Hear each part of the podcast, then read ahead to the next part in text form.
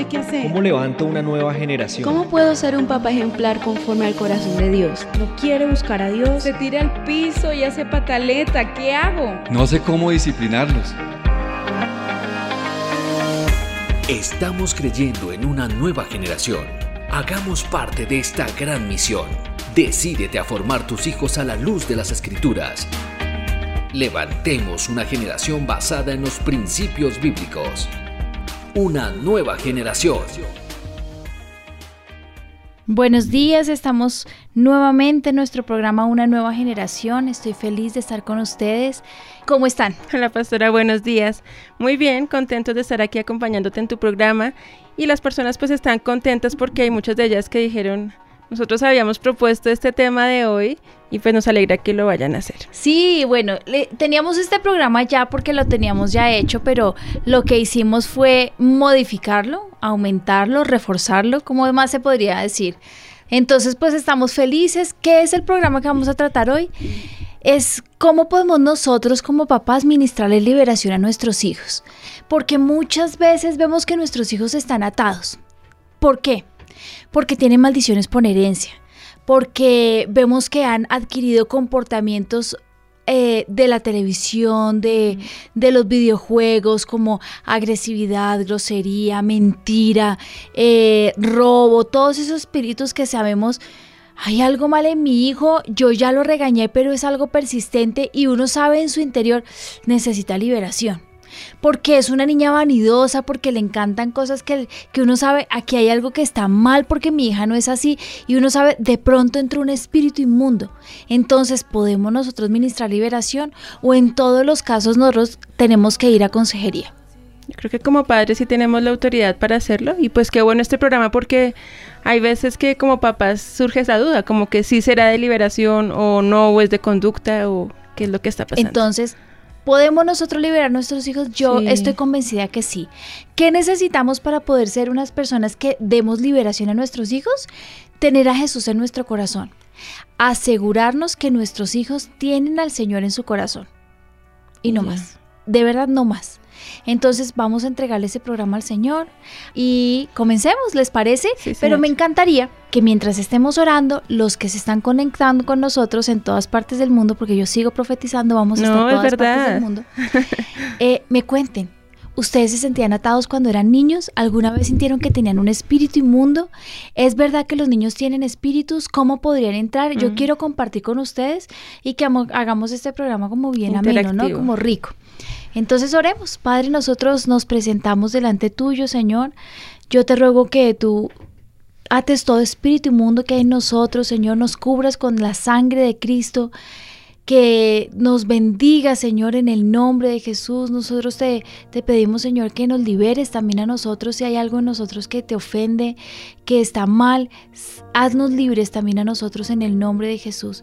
Y yo te ruego, Señor, que este programa sea un programa de muchísima bendición para que todos aquellos papás que ven a sus hijos atados puedan traer bendición, liberación, sanidad, Señor. Sobre todo que nuestros hijos puedan ser, como dice tu palabra, libres, sanos y bendecidos. En el nombre de Jesús, amén. Amén. Bueno, la Biblia dice así que si el Hijo os libertare seréis verdaderamente libres, dice Juan 8:36. ¿Cómo se pueden comunicar con nosotros, Steffi? Sí, señora, el WhatsApp es 320-8500-192, 320-8500-192. Allí nos pueden enviar pues sus historias y contándonos sus casos y sus testimonios. Bueno.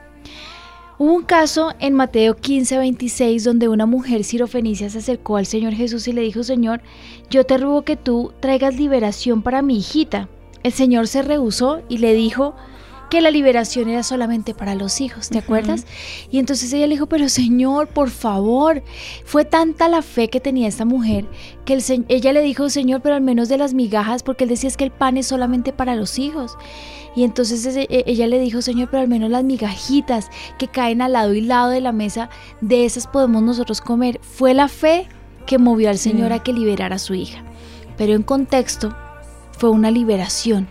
Ella necesitaba que su hija fuera libre. Y ahí podemos ver que nosotros estamos atados, nuestros hijos también están atados y que es el Señor Jesús el que trae liberación. Bueno, ¿cuál es la base de la liberación? El Señor dice que todo lo que atemos en la tierra será atado en la tierra y todo lo que atemos en el cielo será atado en, el cielo. Tenemos el poder que Él nos dio. Hubo un momento donde el Señor mandó a los discípulos a que hicieran liberaciones y llegó un muchacho endemoniado que se, se echaba al fuego para matarse. Y el papá le decía, pero Señor, tus discípulos lo intentaron y no pudieron, ¿qué pasó? Y él dijo, hombres de poca fe, ¿cierto? Mm. Ellos no lo han hecho porque tienen poca fe. Y el Señor ministró liberación para este muchacho para que fuera libre. Segundo caso, un niño y un muchacho. ¿Cierto? Ay, pero los niños son angelitos, ¿no? Los niños no necesitan liberación. Sí, los niños necesitan liberación. ¿De qué necesitan liberación? Uy, de muchas cosas. Yo me, me acuerdo cuando era niña, yo tenía un espíritu de soberbia. Mm. pero un espíritu súper arraigado. ¿De dónde venía mi espíritu de soberbia? En la familia de mi mamá siempre ha habido un espíritu horrible de soberbia, de altivez. O sea, en la familia de mi mamá se sentían que eran, mejor dicho, iba a decir una palabra que es mi esposo, pero es el, el segundo parto de la Virgen. Mejor dicho, la Coca-Cola del desierto, el apellido era lo máximo y entonces sentían que eran tan tan importantes que el resto era basura.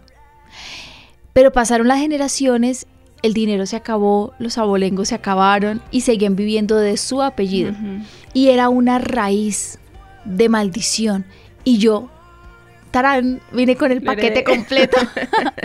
yo llegué con el paquete y el moño y mi moño decía altivez. Entonces mi, mi mamá me decía algo y yo siempre decía, a mí no me importa lo que ella me diga.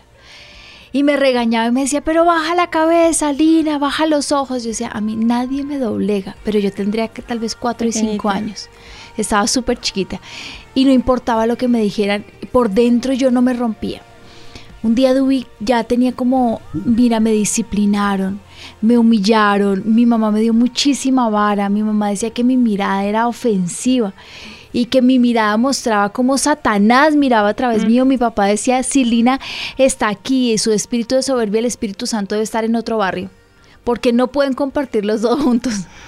Era tan fuerte que como a los 14, 15 años, Dubi me ministró liberación.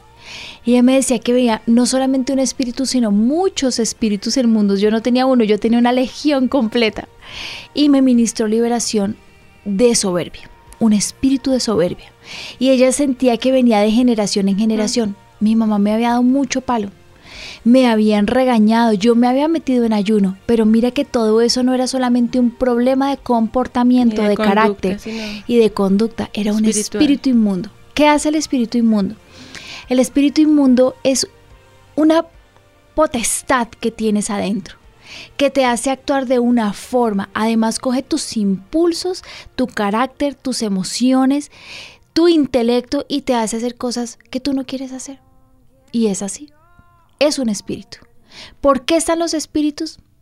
Bueno, eso sería toda una clase, ¿cierto? eso sería como otro tema. Pero hoy podemos saber que tenemos el poder en la sangre de Cristo Él nos dio el poder para atarlos y sacarlos fuera. El Señor Jesús cuando fue un día a visitar Gadara, subió al, al monte de Gadara donde estaba el, endemoniado gadareno. Y el endemoniado cuando lo vio venir le dijo, ¿qué tienes con nosotros? No, no era uno, eran muchos. Y entonces le dijeron, ¿qué tiene ese? Y el Señor les dijo, es una legión. Entonces el Señor Jesús echó fuera a la legión y se fueron a los cerdos y los cerdos se ahogaron en el lago. Bueno, entonces de esto podemos saber que no solamente existe uno, sino existen muchos. Yo les dije unas bases muy importantes que tú cuando vayas a administrar la liberación tengas a Jesús en el corazón. ¿Por qué? Porque esto no es una, no es el predominio de una energía poderosa, no es la luz que te ilumina, no es, no, es el poder que viene solamente de, Jesús porque es el Jesús, es su sangre, es su nombre, es su nombre el que nos da el poder. Y es en el nombre de Jesús que echamos fuera todo demonio, porque la palabra nos lo dice así. Pero el niño tiene que también tener a Jesús en su corazón, porque nos pasó hace unos años. La palabra dice que echado el espíritu fuera, se queda sin dónde vivir. Y entonces va, la casa quedó limpia, el, el, hogar donde estaba viviendo el niño, el ser humano donde estaba viviendo quedó limpiecito, ya le echaron zampic, quedó todo brillante, el espíritu inmundo va y vuelve. Y si él encuentra que la casa está limpia, vacía, ¿no? Que no tiene a Jesús en el corazón, que está desocupada, que Jesús no es el centro de esa casa, que no hay quien habite, él viene con siete, peores. Hace unos años le pasó a, un, eh, a una pareja del equipo del ministerio, hace muchos años. Fueron a visitar una niña. La niña tenía un amigo imaginario. Y para los que me están escuchando, si tus niños tienen amigos imaginarios, no son amigos imaginarios, son, demonios. Bueno, son espíritus inmundos fueron a visitarla y ella le decía, no, yo juego y se llama tal y hacemos actividades y me dice que me mate, que me rasguñe y que me corte, que me hiera. El caso es que ellos fueron a esa visitación pero la familia no era cristiana. Mm. Así que la, la, ministro de Dios le ministró liberación y echó fuera el espíritu inmundo y se fue el amigo imaginario. La niña se ofendió y se puso a gritar que le habían sacado su demonio. ¿Por qué? Porque no tenía Jesús en el corazón y no entendía. Semanas o meses después fueron a verlas y cuando volvieron le dijo, mm, tú creíste que mi amigo se había ido, pero quiero decirte que ya no tengo un amigo imaginario, tengo siete. Y ahí entendimos, oh, por Dios, es cierto, no es uno, son muchos los que pueden venir. Y no estaría bien, no estaría bien que los niños les ministremos liberación y vengan siete peores, que queden demoniados. Bueno, y si era rebelde porque tenía un demonio, imagínatelo mm. con siete. A mí me pasa. Me llegan familias. Mira, es que yo sé que ministras niños y hemos visto cambios en una prima, en una hermana, y quisiéramos que ministrara nuestro hijo. Yo les pregunto, ¿ustedes son cristianos? No, pero creemos mucho en Dios. Entonces yo no hago ni consejería ni liberación. Cuando tú conozcas a Jesús, entregues su vida al Señor y te rindas a Él, yo con muchísimo gusto lo hago. Yo no practico consejerías ni practico tampoco ninguna eh, tipo de eh, sacar demonios como lo dicen en el mundo, no. Lo que yo hago es una consejería y si dentro de la consejería yo siento que hay un espíritu, pues lo echamos fuera, así de fácil. Esto aquí no es una demostración demoníaca ni nada así porque no es así. Es tan fácil como decirle al niño que salga fuera, el niño tose, a veces estornudan, a veces vomitan, ¿no? A veces bostezan y el espíritu eh, inmundo se va. Y entonces cuando el niño tiene a Jesús en su corazón, viene el Espíritu Santo y toma posesión de su vida. Así como en la primera parte la posesión demoníaca tiene al niño, también el Espíritu Santo entra y toma posesión del niño. ¿Listo? Una persona que no ha recibido a Jesús en su corazón y por lo tanto no es hijo de Dios, no es posible que reciba los beneficios de la liberación. Porque sin estar lleno del Espíritu Santo, los espíritus inmundos pueden regresar con siete peores y esto lo podemos encontrar en Mateo 12, 43 al 45. Y quiero que lo lea para que no digan, no, es que Lina está cogiendo una doctrina errónea de no sé quién. No, esto es lo que dice la palabra y se los voy a leer. Cuando el espíritu inmundo sale del hombre, anda por lugares secos buscando reposo y no lo halla. Entonces dice, volveré a mi casa de donde salí y cuando llega la haya desocupada, barrida, adornada, entonces va y toma consigo a otros siete espíritus peores que él, y entrados moran allí, y el, el postrer estado de aquel hombre viene a ser peor que el primero.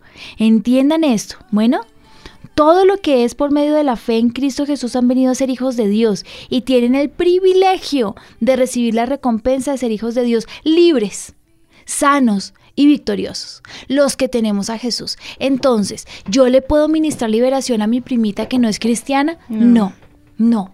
Y con esto no se juega. Hago la aclaración y la pongo sobre la mesa y les digo, no, no se puede. Bueno. Sí, señora.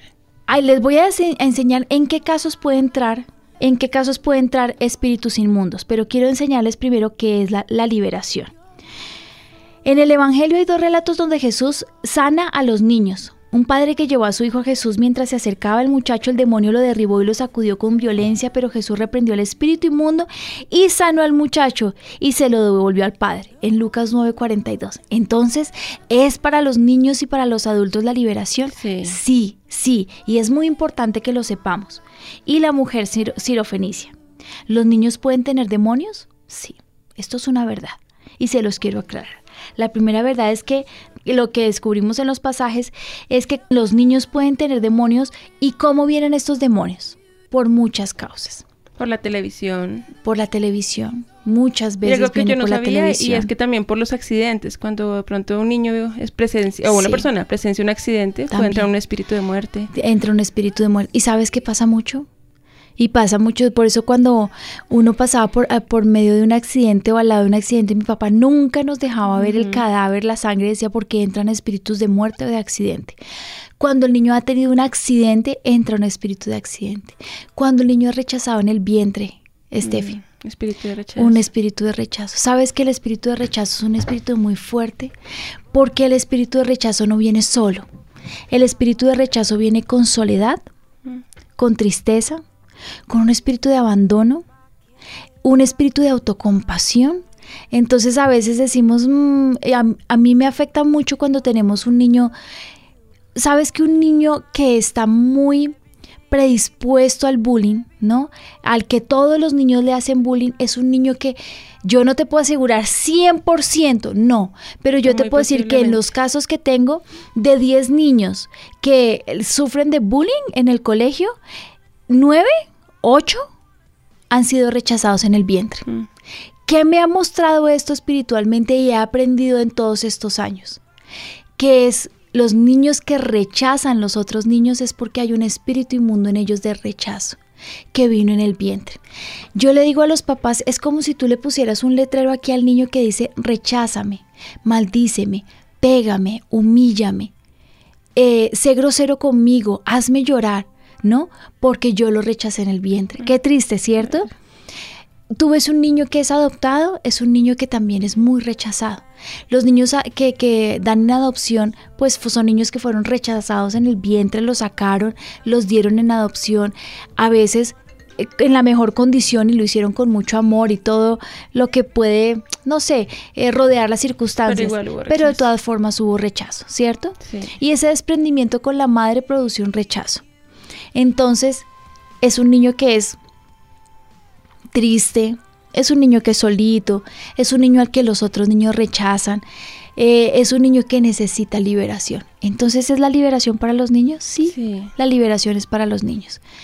¿En qué otro caso? Aunque los padres son los guardianes espirituales que Dios ha puesto para los hijos, muy pocos poseen el conocimiento y el sentido de vigilancia indispensables que ha de suministrar una cobertura espiritual para los hijos. A veces nos damos cuenta que nuestros hijos están cambiando su personalidad.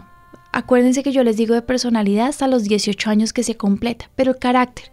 Era un niño que era muy pasible, muy amigable, muy sociable, se ha vuelto agresivo, grosero, es, eh, eh, se pone de mal genio con muchísima facilidad, eh, Está irritable. se irrita, no puede dormir en las noches, tiene terrores en la noche, se está orinando cuando ya había controlado esfínteres uno y dos años. No, porque me dicen, no, mi hijo se está orinando en la cama. ¿Y cuánto tiene? No, dos añitos. ¿Y cuánto lleva controlando esfínteres? No, como tres días. sí, es que me llegaron unos casos que ustedes no se imaginan. No, mi hijo ya tiene seis años, ya controlaba esfínteres desde los dos Sí, añitos, tres años, cuatro años y volvió a orinarse en la cama. ¿Podría tener un espíritu inmundo de miedo en la noche? Sí, yo creo que sí. Entonces, ¿qué pudo haber pasado? ¿Puede ser que el espíritu de rechazo haya aparecido de la nada? No. Tiene una consecuencia y hubo una entrada. ¿Cuándo? Y el de miedo. La televisión, el rechazo prenatal. ¿Sabes que las maldiciones por herencia también traen eh, espíritus inmundos? Claro, que vienen por generaciones. Sí. Mira, la ley de Dios afirma que las maldiciones pasan a la generación sucesiva debido a la iniquidad de los padres. La Biblia dice, soy Jehová tu Dios, fuerte y celoso, que besito la maldad de los padres sobre los hijos hasta la tercera y cuarta generación de los que me aborrecen. Si hay una generación que aborrece al Señor, piensa en esto. Que los padres aborrecieron al Señor, se fueron tras otros ídolos, estuvieron en la idolatría, en la brujería, en el santerismo, ¿no? En, en los cultos a los muertos. Y Dios los visita de tres a cuatro generación. Imagínate hoy los bisnietos de ellos Mm, ¿cómo tienen espíritus inmundos. Nada más que va como, como acrecentándose, ¿no? como en aumento. Claro. Entonces mi papá decía, y de pronto uno de ellos en la última generación conoció a Dios. ¿Tiene maldiciones por herencia? Sí. Claro que sí. Y esas maldiciones son espíritus inmundos. Y son palabras decretadas con Dios, por Dios. Tienen que ser cortadas y los espíritus tienen que ser echados fuera. Hace unos días eh, tuve un niño que era muy rebelde. Y me impresionó mucho porque yo decía, pero ¿por qué? Él me decía, pero es que yo no le, él es rebelde porque se le da la gana. Y yo le decía, pero ¿y por qué crees que está pasando eso? No, mira, y nosotros lo corregimos, le damos vara. Yo vi como que estudié todo el perfil del niño y dije, no, aquí hay algo malo. Y me puse a orar por él y le dije al papá, ¿cómo eras tú cuando eras niño? Y me dijo, yo era exactamente igual a él. Y le dije, ¿y tu papá? Me dijo, mi papá dice que yo era igual de rebelde a él. Le dije, pues lo que tu hijo tiene es una maldición por herencia. Le ministramos liberación al niño y el niño fue libre de ese espíritu y el niño está normal, como si nunca hubiera sido un niño rebelde. Entonces, la palabra dice que él pasa la maldición de generación en generación. ¿Hay que cortarla? Sí. ¿Cuáles? ¿Ruina? Mi abuelo fue un hombre ruinoso, nunca consiguió nada, no pudo estudiar nada, todo lo que conseguía se le iba como agua entre las manos. Sí. Mi papá también, aunque lo intentó, pero nunca pudo estudiar, nunca compró su casa propia, nunca pudo tener carro. Y yo estoy en las mismas y veo que mi hijo todo lo que consigue se le desbarata. ¿Es una maldición de ruina? Sí. Sí. Y viene de generación en generación. La Hay que cortarla. También, ¿cierto? La enfermedad. ¿Te has dado cuenta cuando uno va al médico? A mí siempre me preguntan, ¿antecedentes de cáncer? ¿Por qué? Porque hay más probabilidad, hay más, eh, está más predispuesta la persona a sufrir la misma enfermedad que sufrieron Así sus es. antepasados. Así es. Entonces, así como vienen las maldiciones por herencia, vienen las enfermedades por herencias, vienen ruina, maldiciones de, de tristeza. ¿Sabes? ¿Sabes cuál es muy, muy fuerte en las generaciones? Eh, la, la parte espiritual, la parte de los sentimientos. Una persona que vive deprimida y la depresión, la tristeza, eh, el suicidio, dicen, ¿Han escuchado eso? No, es que en esta familia hay muchos antecedentes de suicidio, por eso es que se suicidó este muchacho. Es un espíritu inmundo, imagínate. Viene del bisabuelo que se ahorcó, el abuelo que se suicidó, que se pegó un disparo, el otro que se cortó las venas, en la familia dos o tres tías se han suicidado y el hijo es depresivo. ¿Qué va a pasar? Sí, seguramente. Sí, seguramente se vaya a suicidar. Tenemos un caso, ella Cuéntame. Sandra está en Argentina, dice, pastora, ¿cómo puedo hacer porque tengo un hijo de 14 años y estos últimos días está con problemas, dice que a veces ya eh, no le encuentra sentido a seguir viviendo y él quiere suicidarse. Yo no sé qué hacer, yo oro mucho por él, le digo a Dios y le digo a él también que Dios tiene un propósito con él, pero es una lucha muy grande con él. Dice, ¿qué puedo hacer? Mm, tremendo. Ya Pues- él es adolescente. Ya es un adolescente, yo te recomiendo que vengas a consejería. Está en Argentina. ¿Sí? Pero cuéntale cómo, si escríbele ahí cómo le podemos hacer una la llamada telefónica y que el consejero le pueda administrar liberación, sanidad interior, pero hacer una consejería completa, porque por teléfono o aquí por radio yo le podría decir algo Sí, tan pues. superficial, pero imagínate, tenemos la posibilidad de hacer algo más profundo y las herramientas de la tecnología para acercarnos a él. Entonces, mientras seguimos hablando, claro que sí que te, va- te vamos a ayudar. ¿Cómo no? Si este es nuestro trabajo y amamos lo que hacemos. Pastora, otro espíritu que yo veo que también puede ser de generaciones es como de los accidentes, de las tragedias familiares, ¿cierto? Sí, mira lo que tengo acá. Las maldiciones se activan cuando la mano de Dios se retira y los demonios se les permite entrar a la vida de la persona para causar daño. Cuando el Señor no está ahí, es fijo que entra un espíritu inmundo. Y si hay una predisposición, imagínate un niño que pasa por una, un accidente. Mira, a mí me pasó, me impresionó mucho un- el niño de mi esposo. Era un niño que nosotros lo recogíamos en la, prim- en la primera semana se le, que salimos, eh, una bola de boliche se le, le sí. cayó encima del dedito Mm. y le voló la uña.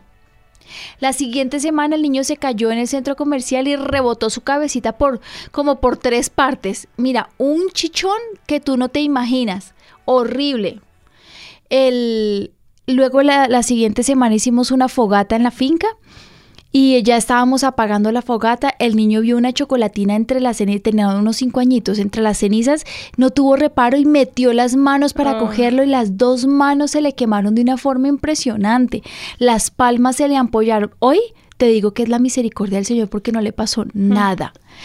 Otra vez nos fuimos, pero así te digo semana tras semana, nos fuimos a un parque y jugando con los niños le cayó un columpio en la, En la frente cabeza. y le abrió la frente y tuvieron que ponerle casi 16 puntos y 4 de profundidad.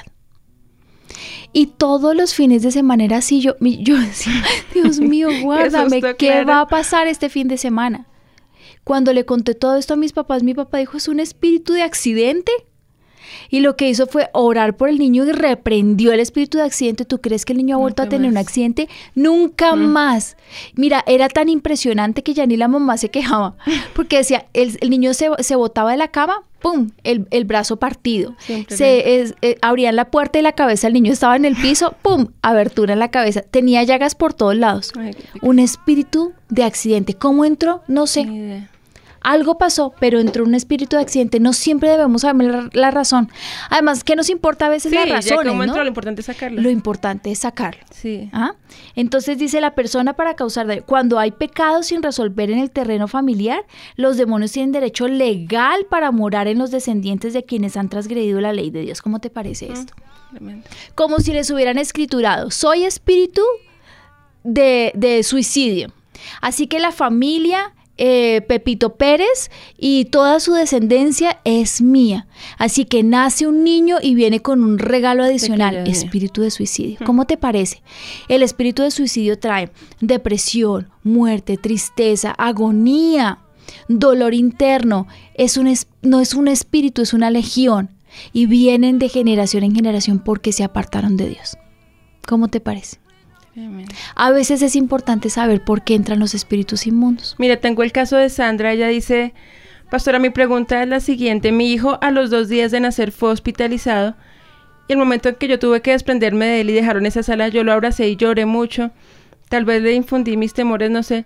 Porque ahora el niño tiene cinco años y en ocasiones cuando estamos en familia o, o estamos los dos, él me dice que siente miedo y vive con continuo miedo. Necesita una liberación. Yo creo que necesita una liberación, pero no creo que haya entrado por, Por eso. eso. No. Pudo haber entrado por la televisión. ¿Sabes que a veces entran espíritus inmundos de miedo por conversaciones? A mí me pasó.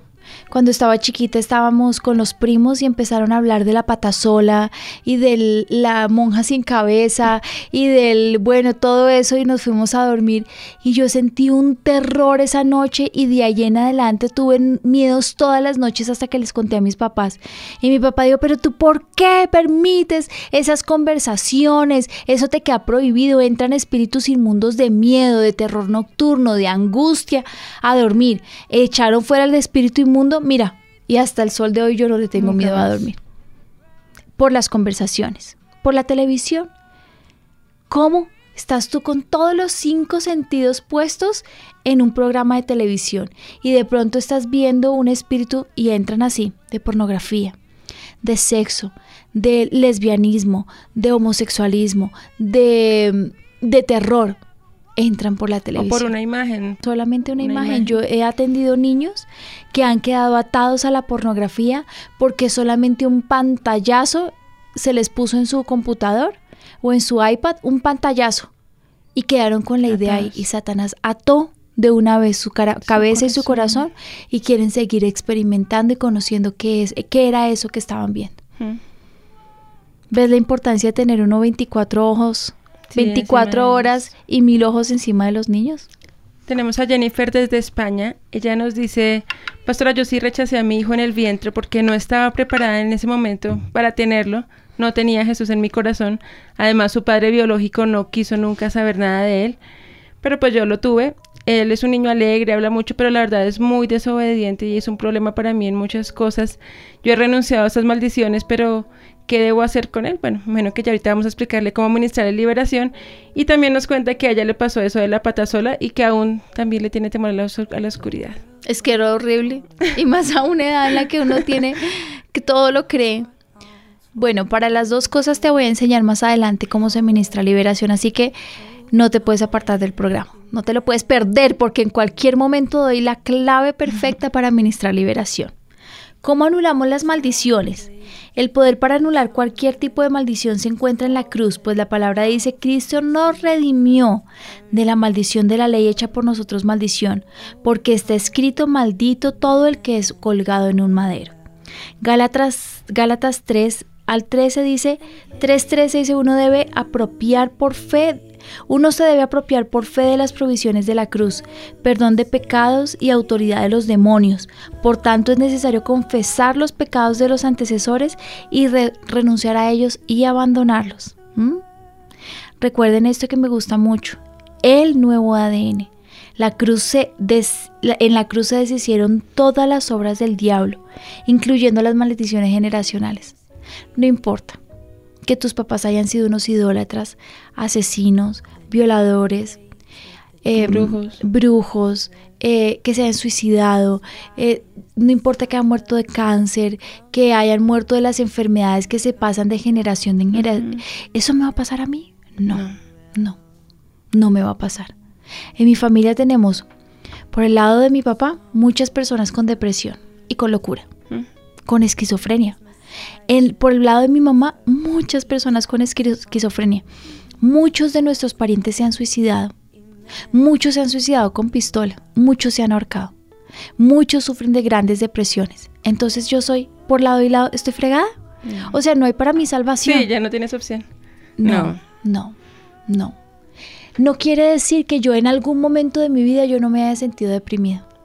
No quiere decir que yo en algún momento de mi vida yo no haya sentido, ¡Ah! Dios mío, siento un espíritu de depresión, sí lo he sentido, pero gracias al Señor porque yo lo tengo a Él gracias a nuestros pastores que nos lo han enseñado. Entonces cuando me pasó y sentí el espíritu de depresión, llamé a mi mamá, mamita, yo siento depresión, me siento deprimida.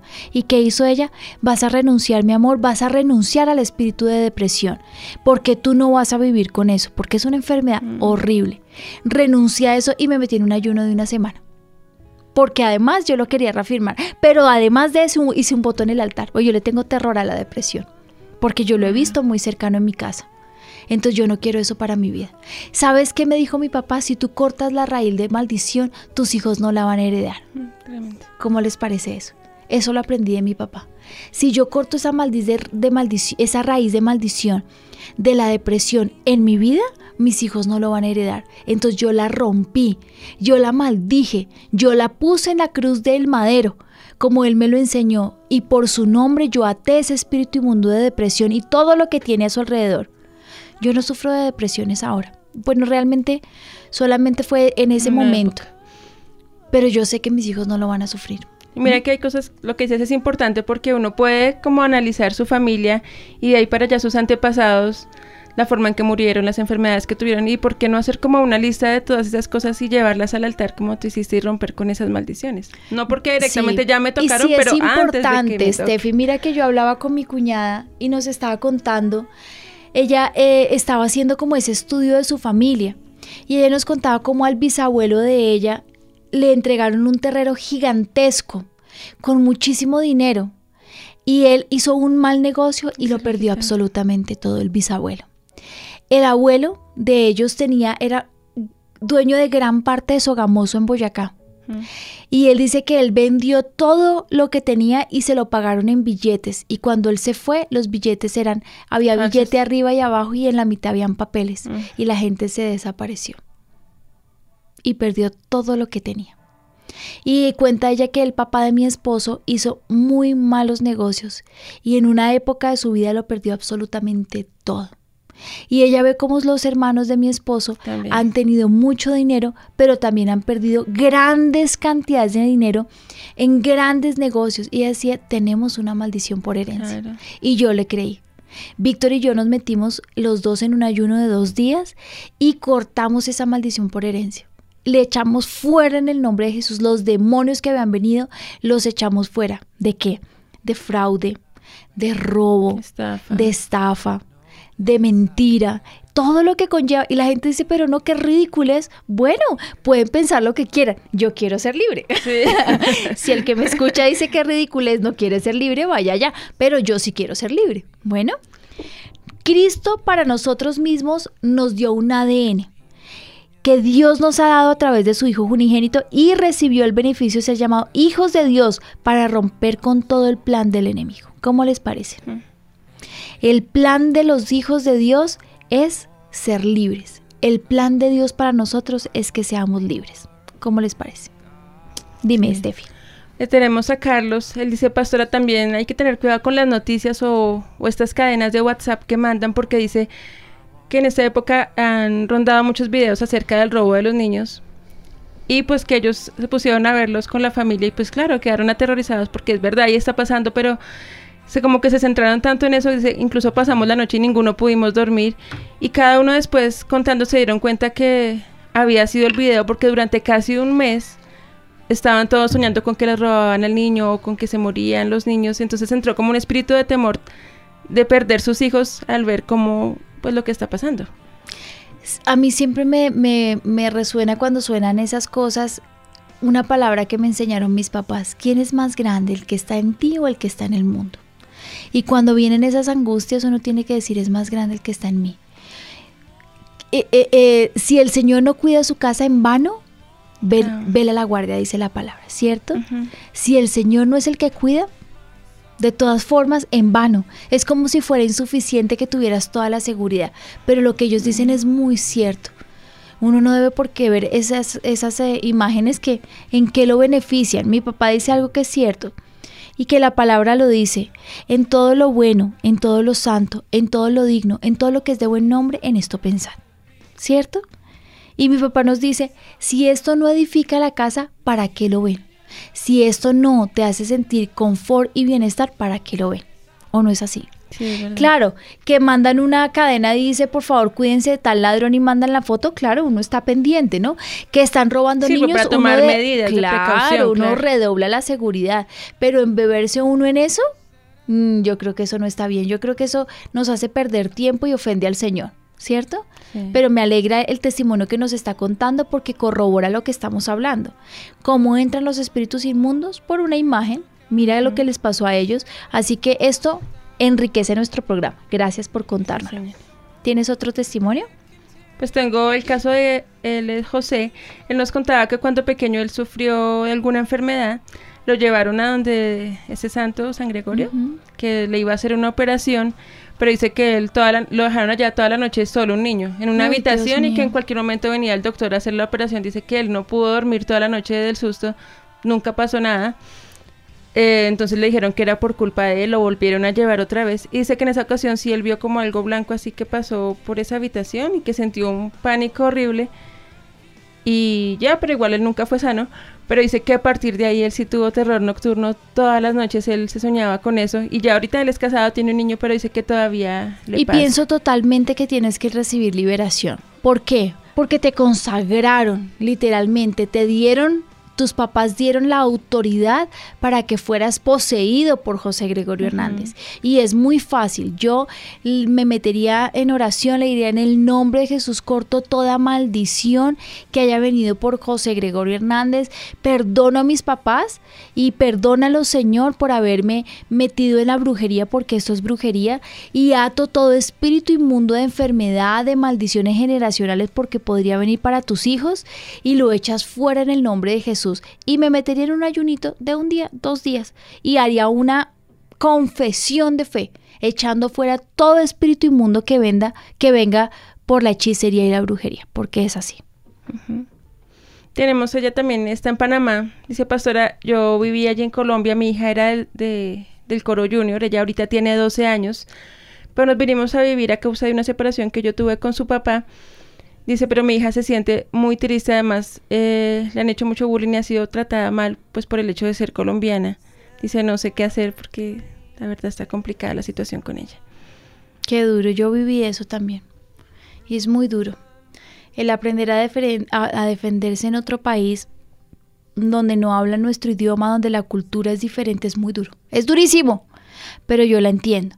Y yo creo que es fortalecer su autoestima es pedirle al Señor que la llene, que todos los días ella pueda llegar a casa y desahogarse, sentir que la presencia del Señor la rodea y le dé herramientas para combatir eso y hacerla fuerte espiritualmente, para que no vaya a ceder ante el bullying, ¿en qué sentido?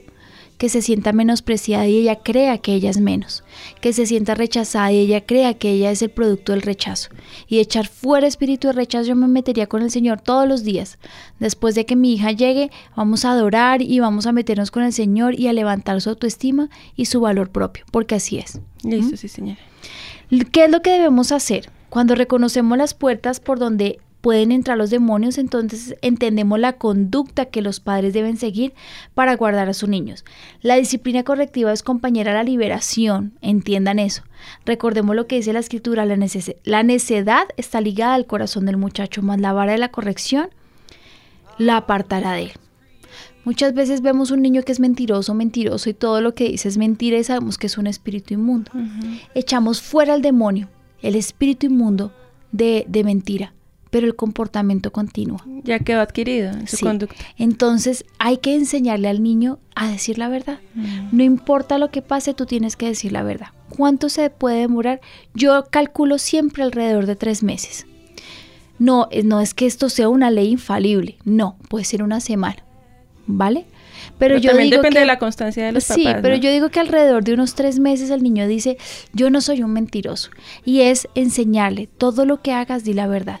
Confiesa todo lo que estás haciendo. No importa, si tú confiesas no vas a recibir una disciplina. ¿No? Y si eres una persona de verdad, entonces puedes habitar con gente de verdad. Eh, es cambiar el comportamiento adquirido que dejó un espíritu inmundo en su vida. Una verdad o segunda verdad, el Señor honra la fe de los padres, tanto el padre como la madre que buscaron a Jesús en favor de sus hijos mostraron fe en Cristo. Primero la fe que, que, que persiste demuestra cómo este hombre con toda certeza apartó a las personas de la multitud que obstaculizaban su paso hasta llegar a ponerse delante del Señor y clamar directamente, Maestro, te ruego que veas a mi hijo, pues es el único que tengo, es lo único que tengo. Por otra parte, la mujer que persistió en su clamor al decirle, sí, Señor, pero aún los perrillos comen de las migajas que caen de la mesa de los amos. A Jesús le conmovió la tenacidad de la fe de esta madre y la fe del hombre también. Es lo que yo quiero que ustedes entiendan hoy. Es importantísimo que tengamos fe. Sabemos que con la sangre de Cristo nos cubrió de multitud de pecados y que por su nombre tenemos poder para hollar todo espíritu inmundo, pero es con fe. Tenemos que saber que es verdad y podemos hacerlo. Pastora, en el caso de las adicciones, porque hay varios oyentes que tienen a sus hijos en las drogas y nos preguntan si también para esto puede aplicar una liberación. Claro que sí. Claro que sí, las adicciones también son espíritus inmundos. Todo lo que te ata, ¿sí? Todo lo que te hace decir mentiras es un espíritu inmundo. Todo lo que destruye tu vida, que todo lo que vino para matar, para robar y para destruir son espíritus inmundos. No hay nada que hacer, ¿sí? Una adicción vino para matar, vino para, robar y vino para destruir. Pero igual que lo anterior, hay que cambiar el comportamiento, ¿no? Después de la adicción hay que cambiar el comportamiento para destruir lo que Satanás tenía planeado. Es necesario hacer un diagnóstico todo el tiempo de cómo está mi hijo o mi hija los conocemos perfectamente y sabemos, mm, aquí está pasando que está mal. Eh, hay algo que aquí no me gusta. Mira, hace unos, unas semanas llevamos a Ezequiel a, unos parques en Estados Unidos y no a, todos los, a todas las atracciones él podía entrar y había una de Spider-Man a la que él podía entrar. Y entramos. Pero las imágenes en 3D son fuertísimas y realmente aparecen unos demonios horribles, una mujer con una calavera y, la, y, el pelo son serpientes y mm. en 3D. ¿no? Y se acerca a la atracción donde estamos, era un carrito, y Ezequiel se tapó los ojos, pero quedó muy asustado. Y le dio mucho miedo. Entró un espíritu de miedo en él. Y empezó no lo vi inmediatamente, pero dos o tres meses después empecé a ver que ya no quería dormir solo cuando yo nunca he tenido problemas con Ezequiel para que duerma solo. Y un día me dijo, mami, ¿qué tal que esa bruja de la película de Spider-Man venga a molestarme? Mm. Un espíritu inmundo entró en su vida.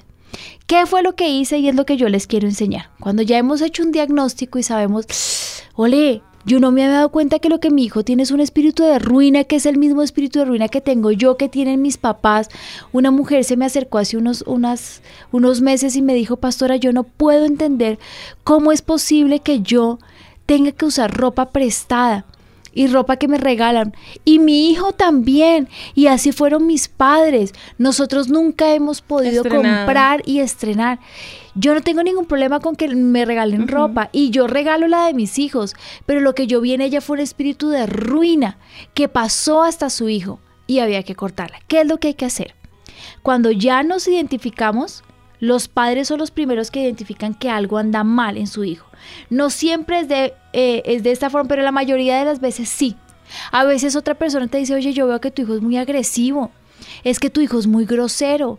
Ay, ¿Tú sabes que el espíritu de vulgaridad también es un espíritu? Mm. ¿Mm? Una persona que cada vez que habla dice vulgaridades. Eso hay un, tiene un espíritu inmundo, así que podemos decir que en el mundo la gente está muy endemoniada. Los niños nunca pueden asistir a la liberación solo, sin el consentimiento de sus padres o acudientes. Es necesario que ellos estén presentes en todo el proceso, depende de la formación y la disciplina que tengan. Primero identificamos qué pasó y podemos hacernos un esbozo de dónde pudo entrar.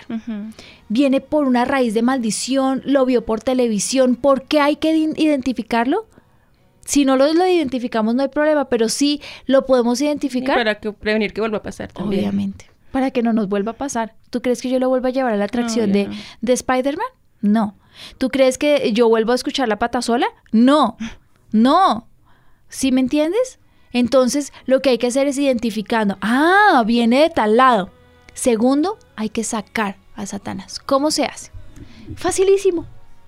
Yo cierro los ojos, le pongo la mano al niño en la, en la pancita, en la barriguita, y yo digo en el nombre de Jesús, ato todo espíritu inmundo que haya entrado en la vida del niño de suicidio. Pongamos el ejemplo. Sé que han venido por cadena de generación en generación ascendente suicidio. Así que yo, y este chiquito tiene depresión. Ato todo espíritu inmundo en el nombre de Jesús con fuerza, con certeza y con la seguridad que Jesús me está escuchando y que tengo todo el poder para hacerlo. Y hecho fuera en el nombre de Jesús. Yo siempre le digo a los niños, tose. ¿Por qué? Porque siento que salen, a veces vomitan, a veces es bostezan, a veces abren los ojos, a veces lloran y yo lo echo fuera en el nombre de Jesús y lo ato. Hay veces como el espíritu de, suicidio que viene con un espíritu de depresión, autocompasión, tristeza, no ataría a uno, los ataría a todos. Y los ato en el nombre de Jesús, los echo fuera. Yo siempre digo esto que mis papás me enseñaron, que los ato y los echo a lo profundo del abismo y los echo fuera de la vida de los niños y de los papás. En el nombre de Jesús. Amén. Y ya. Pastora, una abuela puede hacer la liberación. Tenemos el caso, ellos están en Caquetá. Nos dice que pues ella vive con su hija y con su nieto. Pues que su hija también es creyente, pero dice que el niño se despertaba en las noches llorando y a veces hablando. Y cuando se dieron cuenta, pues era que su hija, mientras su hijo estaba durmiendo, el nieto de ellos, se ponía a ver algunas series que son un poco pesadas, con contenido sexual y de violencia pesadas y pues obviamente esto tuvo que haber afectado al niño. Entonces la abuelita puede también hacerle esa liberación al niño. Claro que sí. Si el niño es cristiano. si el niño tiene a Jesús en su corazón. Muy bien. ¿Qué es lo siguiente que tienen que hacer? Yo saco al espíritu inmundo, pero el niño tiene que renunciar. Y aquí va la segunda parte. Entonces la segunda parte es decirle al niño, ora conmigo. Di, yo renuncio en el nombre de Jesús a todo espíritu de suicidio, al espíritu de rebeldía, al espíritu de tristeza. Renuncio. ¿Por qué? Porque tú tienes el poder sobre tu vida y sobre tus emociones. Porque yo le he aprendido con mis papás. Cuando tú renuncias, tú decides voluntariamente. Es que tu cuerpo es tu casa y tienes poder absoluto sobre él. Satanás no. Tú sí. Y entonces tú dice, voluntariamente dices, renuncio en el nombre de Jesús al espíritu inmundo que ha entrado en mi vida de rechazo, lo echo fuera en el nombre de Jesús. No quiero vivir contigo, Satanás. Y te echo fuera de mi vida. Mira, los niños son que los que mejor lo hacen. Porque el adulto le da pena y lo dice como, ay, como ahí atontadamente. No. Los niños lo dicen con fervor y con fuerza y lo echo fuera en el nombre de Jesús. Y no te quiero nunca más. Y te echo fuera. Y pastora, mira que tenemos un caso. Pues ella está en Canadá. Nos dice que su hijo mayor es homosexual. Él dice que él es así, que él nació así. Y tiene 26 años ya, pero pues como allí ya aprobaron el matrimonio homosexual, él se casó con otro hombre. Dice yo, ¿qué puedo hacer con mi hijo? Porque obviamente ya es mucho mayor, ya está casado con Orar otro hombre. mucho. Obviamente ya ya no puede ir y ministrar la liberación. No, pero orar mucho, porque la oración del justo puede más y puede mucho. Orar, porque ¿qué no podría hacer la oración? Aferrarse a las promesas. Si crees en mí, tú y toda tu casa será salva. Es una guerra espiritual porque con argumentos nada va a conseguir. No. ¿Sabes que invité al parque a, a- a la peluquería que yo voy? Me atiende una señora, pero hay dos, dos personas homosexuales que me caen muy bien. Y los invité al parque. y yo dije, "Eh, ¿qué me importa? Y van a ser mis invitados especiales, ¿sabes? Porque yo a ellos les aprecio, Las personas que son su pecado, estoy Sí, en contra de ellos. Pero, ¿qué no podría hacer el Señor si Él es tan poderoso y tan fuerte? Estoy segura que en medio de la unción algo puede pasar. Y me dijeron que sí. Vamos a ver. Ah, bueno. Vamos a ver qué pasa. Yo sé que Dios puede hacer un milagro. Pastora, en el caso de un niño de dos años, por ejemplo, como son tan chiquitos, dice ya no tienen la conciencia para renunciar. Me encanta la pregunta. Entonces vamos al tercer punto. Después de esto, ¿qué tenemos que hacer? Cuando nosotros le ministramos liberación, luego de esto le decimos Espíritu Santo, ven y toma posesión del espacio y del lugar. Mi papá me hacía un dibujo que me encantaba. Me decía, es que cuando tú estás carnal, me ponía, me pintaba un corazón y me pintaba a Jesús, una cruz, en una esquina del corazón Lejos. y el resto todo desordenado. Me decía, pero cuando tú estás espiritual, me pintaba a Jesús la cruz en la mitad del corazón. Ah, me gustaría que los papás lo entendieran así. Cuando el Espíritu Santo y el Señor Jesús habitan en el lugar más importante de la vida de los niños, ellos son espirituales y el resto lo vamos a echar fuera. Bueno, entra el Espíritu Santo y ahora, con corrección y disciplina, continuamos con un proceso. Bueno, hay que tener la casa limpia y mantenerla limpia. Obvio, les te pregunto a ti y al resto de los- la audiencia. ¿Dejaría nuevamente que mis hijos vean programas que los atan? No, obvio no. Como de violencia, sexo, de tristeza, de pornografía o de terror? No. Pero con los niños, un bebé de dos años que yo rechacé en el vientre, un bebecito que, que yo sé que ha tenido problemas espirituales y que yo sé que tiene un espíritu de rechazo, mientras el bebé duerme, la liberación con el bebé se hace así. Yo le pido perdón al Señor por haber rechazado mi bebé, porque el problema fue mía. El problema fue mío. Entonces yo le pido perdón al bebé, al Señor, por haber rechazado al bebé. Luego le digo al bebé, perdóname, yo te rechacé. Era una persona, estaba confundida, las circunstancias fueron tales y tales, perdóname mi amor, está dormido, ¿cierto? Y luego de eso yo cojo el bebé y le, pongo la mano en el estómago y echo fuera el espíritu inmundo de rechazo. Y lo echo fuera en el nombre de Jesús. Y lo puede hacer. Lo puedes hacer si estás embarazada y rechazaste en los primeros meses de embarazo tu bebé, igualmente lo puedes hacer, perdóname Señor. Y luego echo fuera espíritu de rechazo que entró por culpa mía y lo echo fuera en el nombre de Jesús. Igual de violencia, de tristeza, de todo puede echar fuera en el bebé mientras el bebé está durmiendo. En el nombre de Jesús. Bueno, y nos vamos conformando gigantes. Formando gigantes. A fin de tener una familia que pueda vencer la adversidad, los padres deben enseñar a, al- a los niños a dar ejemplo en todo momento. La autoridad y la disciplina se administra con amor y el Espíritu Santo y el amor son las claves esenciales para mantenernos firmes ante cualquier prueba. A todos tus hijos serán e- y todos tus hijos serán enseñados por Jehová y se multiplicará la paz de tus hijos. Dice Isaías 54:13. La paz. Enséñale a tus hijos también a ministrar liberación. Enséñale cómo si, si fue atado, puedes... El mismo renuncia. Por ejemplo, en un accidente. Circunstancialmente voy pasando por el bus y vi el cadáver y la, la cabeza rodando. En ese momento el niño puede decir, Señor, me cubro con la sangre de Cristo. E inmediatamente puede decir, y echo fuera todo espíritu de accidente que pueda entrar en mi vida por este accidente en el nombre de Jesús. ¿Puedo enseñarle a mis hijos? Claro. Claro que sí. Y además pueden estar protegidos todo el tiempo. Bueno, se nos acabó el tiempo y nos quedó mucho tema. Cuéntame, Steffi.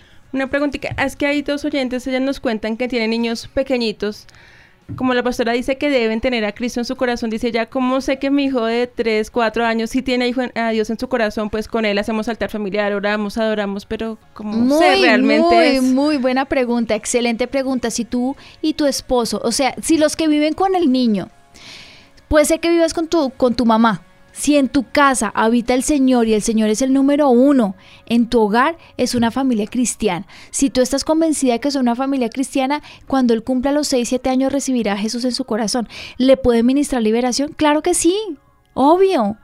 Es como si tú tuvieras la custodia espiritual de tu hijo hasta que Él haga su oración de fe. Sí, más o menos así. Bueno. Ah, bueno, familia, oyentes, Steffi, Kevin, muchísimas gracias por acompañarnos y nos vemos en un próximo programa de una nueva generación. Una nueva generación. Un abrazo. Mis hijos no me obedecen, ya no sé qué hacer. ¿Cómo levanto una nueva generación? ¿Cómo puedo ser un papá ejemplar conforme al corazón de Dios? No quiere buscar a Dios. Se tira al piso y hace pataleta, ¿qué hago? No sé cómo disciplinarlos.